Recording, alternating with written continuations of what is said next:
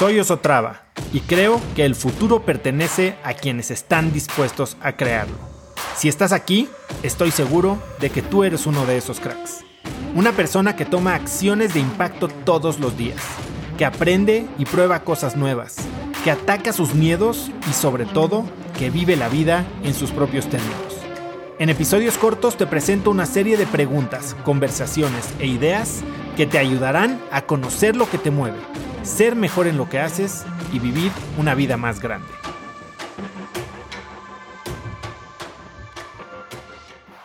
¿Quiénes somos?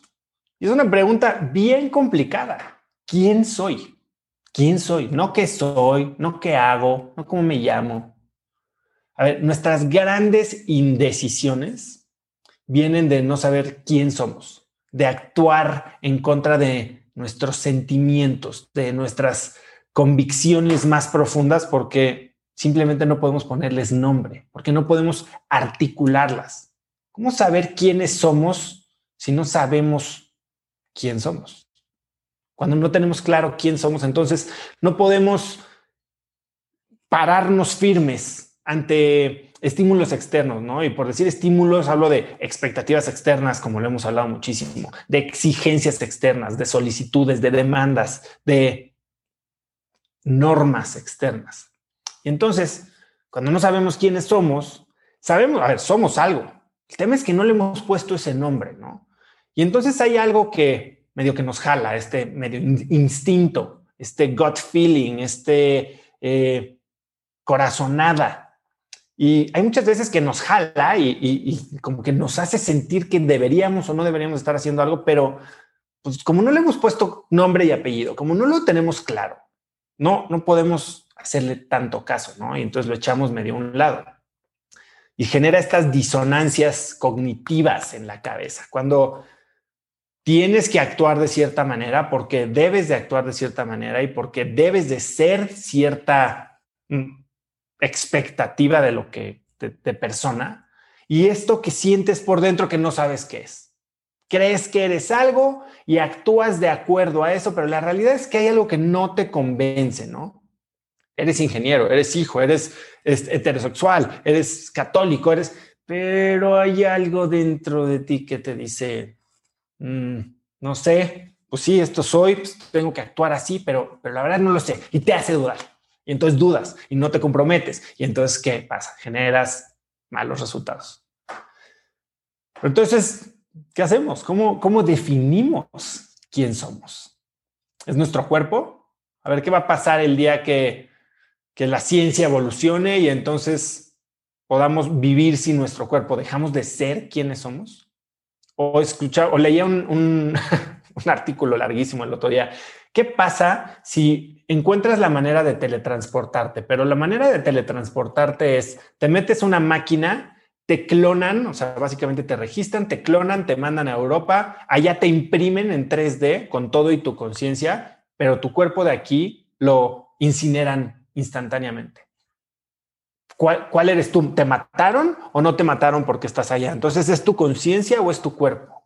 ¿O estás en dos lugares? ¿Es nuestro nombre? ¿Es nuestra personalidad? ¿Es nuestro humor? ¿Qué es lo que somos?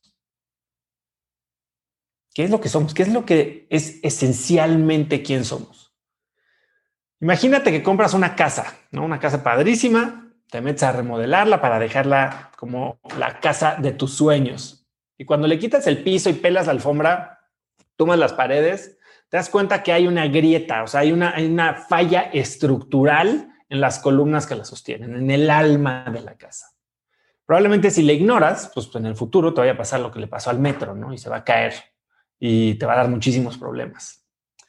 Y es lo mismo que pasa cuando no entendemos qué es lo que nos hace fundamentalmente nosotros. Nos enfrentamos a todo tipo de problemas en la vida y desarrollamos limitantes de las cuales muchas de esas, de, estas limitantes ya las estás viviendo hoy, ya te están pesando, ya te están frenando. Tal vez eso es lo que estás aquí para resolver. Entonces, ¿cuál es esa fundación que nos hace nosotros, que nos hace quienes somos. Pero esa fundación son nuestros valores. Nuestros valores son esa fuente de seguridad que tenemos. de esa fuente de esperanza, de renovación. Tus valores son tu propia descripción de cómo se ve la vida cuando la vives al máximo en la manera en que la quieres vivir. Nuestros valores son creencias fundamentales que guían y que motivan todo lo que hacemos, todo lo que pensamos. Nos ayudan a, determinar qué es lo verdaderamente importante para nosotros. Los valores definen las cualidades de las personas que somos, definen las cualidades de las personas que queremos ser.